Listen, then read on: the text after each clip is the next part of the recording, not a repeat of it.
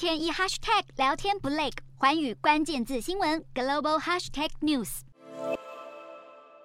美军陆战队一架 F 三十五第五代多用途战斗机在跑道上展示招牌，垂直降落，突然间整架飞机重摔地面，还弹回空中，最后机鼻直接撞击跑道，机身冒烟旋转，飞行员立刻从机舱弹射逃生。F 三十五衍生出 A、B、C 三型战机，都采用当今最先进的逆踪涂装、发动机、镭射以及射控系统。其中 B、C 还能进行垂直起降，因此被认为是与 F 二十二猛禽战斗机并列齐名的全球最尖端航空武器之一。不过，F 三十五自二零一五年服役至今，频频发生设备瑕疵、技术故障，甚至维修与改良费用过于高昂，让美国国防部非常头痛。与其他美军机种相比，F 三十五发生飞航事故的次数相当频繁，每次失事都还会迫使全数 F 三十五全面停飞。这也让国防部相当犹豫，是否该把采购新 F 三十五的巨额资金挪用在较老旧的空军 F 十六战机、A-10 对地攻击机，还有海军和陆战队的 F-A 十八，延长他们的服役年限，以弥补空中战力缺口。不过，这项计划立刻被批评是换汤不换药。美国国会稽核处就在最新战术战机报告中警告，尽管延长战机寿命是维持战力运作的方式之一，但并不能保证 F 十六等战机在面对新形态作战任务时真的能派上用场。这些曾经叱咤波斯湾、伊拉克、阿富汗战场的空军老机种，恐怕已不敷时代所需。